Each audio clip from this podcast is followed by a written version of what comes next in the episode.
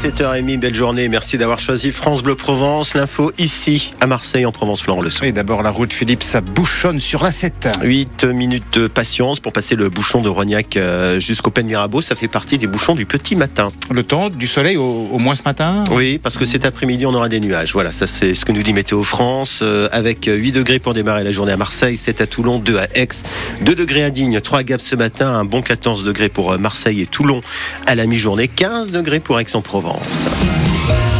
C'est assez rare pour être euh, souligné, Florent, le président de l'OM qui pique une colère. Pablo Longoria, il n'a pas supporté le match désespérant des Olympiens dimanche à Lyon, défaite 1-0 sans combattre.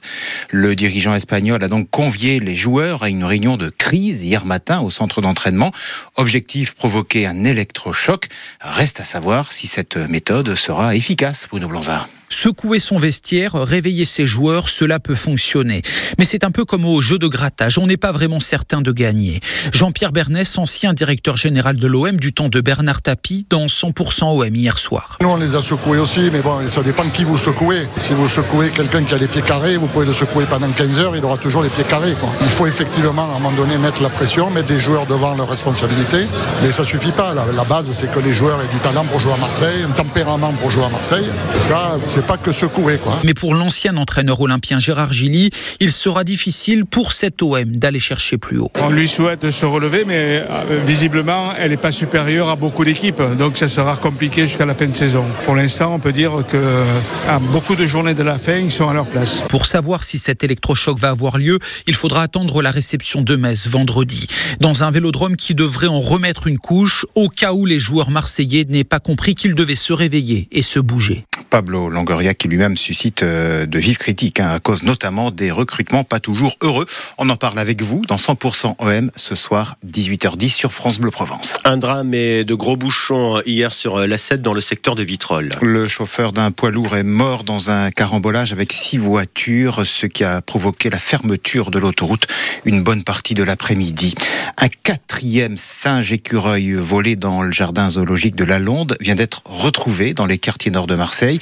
Il en manque toujours 10, ce qui est très inquiétant car ces petits primates ont besoin de soins particuliers pour vivre dans de bonnes conditions. Seulement cinq jours après la grève de jeudi dernier, trois syndicats d'enseignants appellent à une nouvelle journée d'action. Pour défendre les salaires et pour dénoncer l'application de la réforme du choc des savoirs dès la rentrée prochaine, Cyril Ardo. L'une des principales mesures, c'est l'instauration de trois groupes de niveau au collège en français et en maths.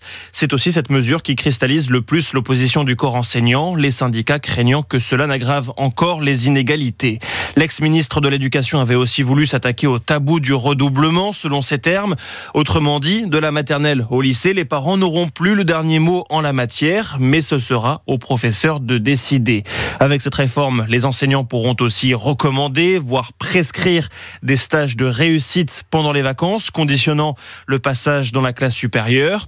Et puis le désormais Premier ministre veut également redonner de la valeur au diplôme, moins de contrôle continu dans la note finale du brevet, et pour le bac, une nouvelle épreuve de sciences et de maths en première pour tout le monde. Et de nombreux profs demandent aussi la démission de leur ministre, Amélie Oueda Castera. À Marseille, manifestation à 11h ce matin au départ des réformés.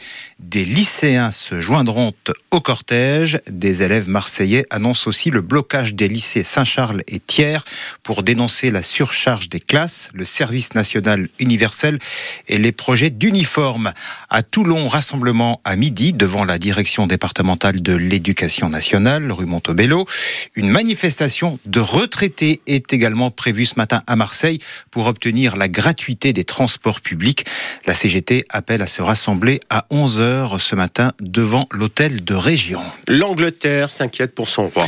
Moins d'un an et demi après avoir euh, succédé à, sa mère, Elisabeth II, sur le trône, Charles III souffre d'une forme de cancer. Le palais de Buckingham annonce que les traitements ont commencé, mais ne précise pas de quel cancer il s'agit. Et si aujourd'hui on éteignait notre smartphone? Défi ô combien difficile en cette journée mondiale sans téléphone portable. Le smartphone est devenu indispensable pour communiquer, s'informer, se divertir, effectuer un tas de démarches, ajouter à cela le temps passé à regarder des âneries sur les réseaux sociaux, et vous comprenez pourquoi on ne peut plus se passer de notre précieux, comme le chante Soprano. Alors ils ne sont pas les seuls, bien sûr, mais les ados font partie des accros. 6h45 en moyenne de temps d'écran par jour chez les 13-18 ans. Kautar, par exemple, élève de première au lycée Montgrand à Marseille. Une journée sans téléphone, c'est ah je peux pas. Pardon, mais je peux pas. Mais ah non, je peux sans mon téléphone. Mais il y a tout dans mon téléphone. Je peux pas vivre sans mon. Encore, on m'aurait dit quelques et tout, ok. Mais là, une journée entière, non, non, non, je peux pas. C'est addictif. Je suis avec mon téléphone tous les jours. À ah, là, la même, je l'ai dans ma main. Je m'en débarrasser, je peux pas. En plus, pendant une journée, oh, je, vais, je, je vais avoir des les tics. Vous avez vu les tics d'ouvrir mon téléphone? Déjà que comme mon tel, il est éteint pendant quelques minutes, je stresse. J'ai la boule au ventre et tout. Alors la journée.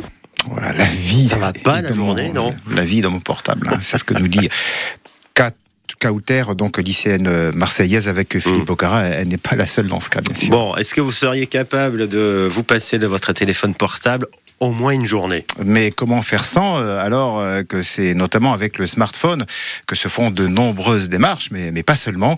Vous nous euh, appelez dès maintenant. Là, vous, vous avez le droit de prendre votre portable pour oui, quelques minutes. Oui, on signe une dérogation. 04 42 38 08 08 et après on l'éteint. on l'éteint pour la journée. Voilà, bien sûr. On va, essayer. Fastoche. Mmh, bien sûr. Allez, la météo.